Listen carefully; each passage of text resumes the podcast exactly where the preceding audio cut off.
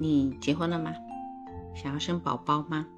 又或者是你身边有没有人正在备孕呢？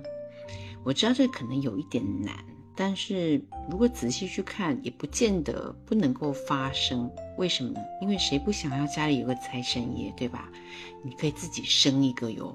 你好，我是莫小七，啊，墨水的墨，数字七，你可以叫我小七，也可以叫我七宝。讲到这个上升星座。开心快乐，为什么？因为根据很多的调查，还有当然我自己后来开始在对占星非常有研究之后，我开始呃自己私底下的调查，嗯，我也想要知道我看到的这个数据跟实际上到底是不是相符合的呢？结果中，有非常多的个案，在经过我的。明察暗访之后，回报都是上升金牛座一出生没有多久，他的家庭环境都会变好，家里就会突然变有钱。答案几乎是百分之百。甚至我曾经听过一个比较极端的案例，妈妈跟我说，刚刚开始呢，老公跟她做生意就一直都没有起色，然后还怀孕了。然后那时候两个人夫妻还想说，哎，这个时候怀孕，生意都没有起色，自己每天三餐的温饱都很挑战的了，到底是不是件好事呢？但出于毕竟是自己的小孩啊，再困难也得生下来。然后小孩十个月之后出生了，小孩出生之后不到半年。先生的事业突然迎来了超大一波的转折，小孩出生不到两年，他们就从，呃，每一个月几乎挤不出房租，到买了两栋房子，家里还有佣人。好玩的是，这个上升金牛座的小孩呢，即便他出生之后，家里的环境就得到巨大的改善。可是这个小孩自己本身非常的吝啬，非常的小气。他家里面呢有一些旧的衣服、裤子、鞋子，他都不能穿了，但是他还是会好好的收藏好，不要说丢掉了。你告诉他说：“哦，那反正你都用不到了，我们不如捐出去好了。”他也不愿意。另外一个朋友，他的小孩也是上升金牛座的，他的小孩呢自己存钱买了一台，嗯。印表机功能很好，但家里的所有人要借用他那台印表机的时候，都要付钱。他不只要收纸张的费用，他还要收油墨的费用。在十二个上升星座当中呢，上升金牛座是最懂得要选择在有物质安全感中降生的星座。这样的一个出生点呢，代表他这一辈子都是一个温暖的。受到照顾，可以被依赖，经济环境相对富裕的家庭中，你想想看嘛，小孩子一出生，家庭环境就变好。首先，父母就不会在家中因为没有钱而引起烦恼，或者是讨论，哎，家里没钱啊，或者是要捉襟见肘啊，拿这个洞去补那个洞的这这样子的话题。虽然婴儿是听不懂的，可是潜意识当中，小孩到底是不是出生在个资源充沛的环境当中，他们是。很清楚的，因为这样，所以上升金牛座的小孩，他们一出生就带着满满的安全感。说实在的，我发现啊，在我身边家里有上升金牛，或者是他本身就是上升金牛座的人呢，家里这个环境当中都是比较受到欢迎的。你想想看嘛，一般的父母，哇，这个小孩是带财来的，难道不会特别疼惜吗？肯定是有的，因为父母也是人啊。我就曾经听过我的占星老师分享过一件他亲身的经历。他说他的表弟呢，啊，是研究生毕业，然后找到了一份很高薪的工作。就在要入职的时候呢，发现他太太怀孕了。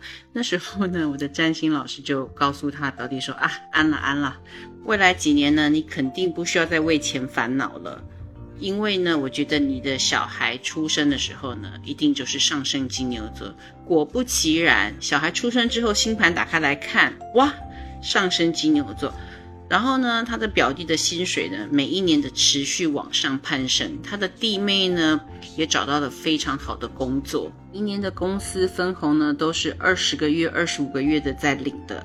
呃，虽然不是那种超级富贵有钱，可是也算是在工作打工行列的金字塔顶端的家庭的了。要知道，人的灵魂的力量是非常的巨大的，而上升金牛座他们的灵魂深处最在乎的就是物质世界可以带给他的安全感，那简直对他们来说就是一种救赎。既然上升是在金牛座，那么他们的十二宫一定就是在母羊座。你可以看得出这两个明显的差异，就上升金牛座跟上升母羊座。上升母羊会出生在一个毫无资源的环境，他必须要靠着自己去呃夺取；而上升金牛呢，是想要避免这样子的状况，所以呢，他们就会出生在个资源非常充足的家庭，他绝对不需要靠着自己去打下一片江山，他的江山，嗯，他躺的就在罗马了。但上升金牛，呃，所处在的金牛座，它本身就是一个很保守的能量。保守的父母呢，也会努力去维持一个安全充足的物质环境。所以，一个人选择在这样子的环境诞生之后呢，他其实也代表他所处的环境是相对来说保守、比较传统、世俗，而不愿意做出改变的。但是，这绝对不影响上升金牛的小孩不但吃得饱、穿得暖。而且会在一个非常有美感的环境当中诞生。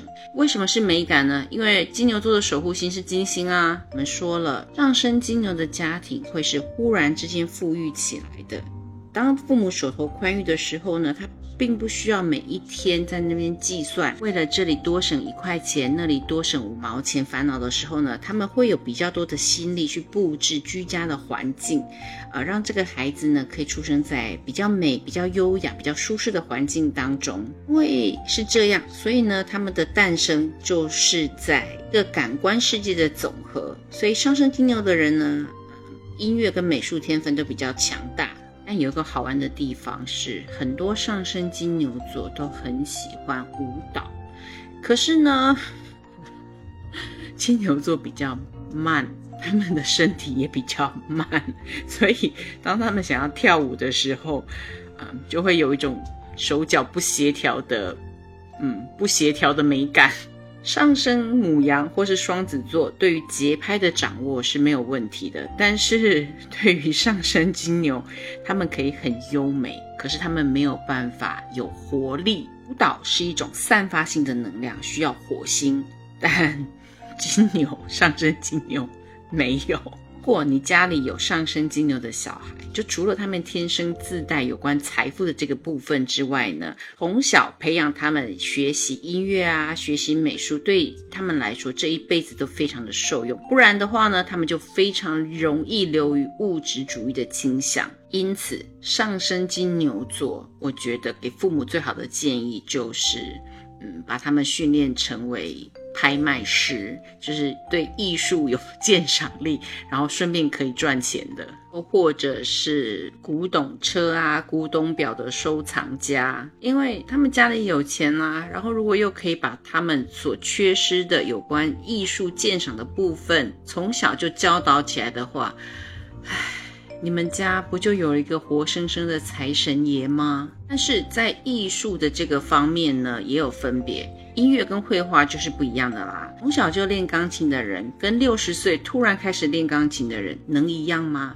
但画画不一样，有画画天分的人，他随时随地艺术创作力开始爆发的时候，他随时都可以提起画笔就开始画。那如果你的上升金牛座比较倾向于音乐方面的话，那么只光做一个音乐的鉴赏家，对于上升金牛座来说是不够的。他们需要亲力亲为的去学习起来。上升金牛是不是大家想要嗯得到的小孩呢？其实这也是有原因的，因为上升在金牛，他们的下降天底就在狮子座。狮子座唯我独尊的地位，如果一个人不重要，他就不会被家庭保护得很好啊。因为他们是天之骄子、天之骄女，所以就会格外的受到家庭的保护，受到重视，在物质上面就能够尽情的让他们享用而终其一生都不会沦落到物质匮乏的状态。上升星座通常也代表着生命初期最重要的阳性能量。一个人出生最早碰触到的阳性能量，那就是爸爸啦。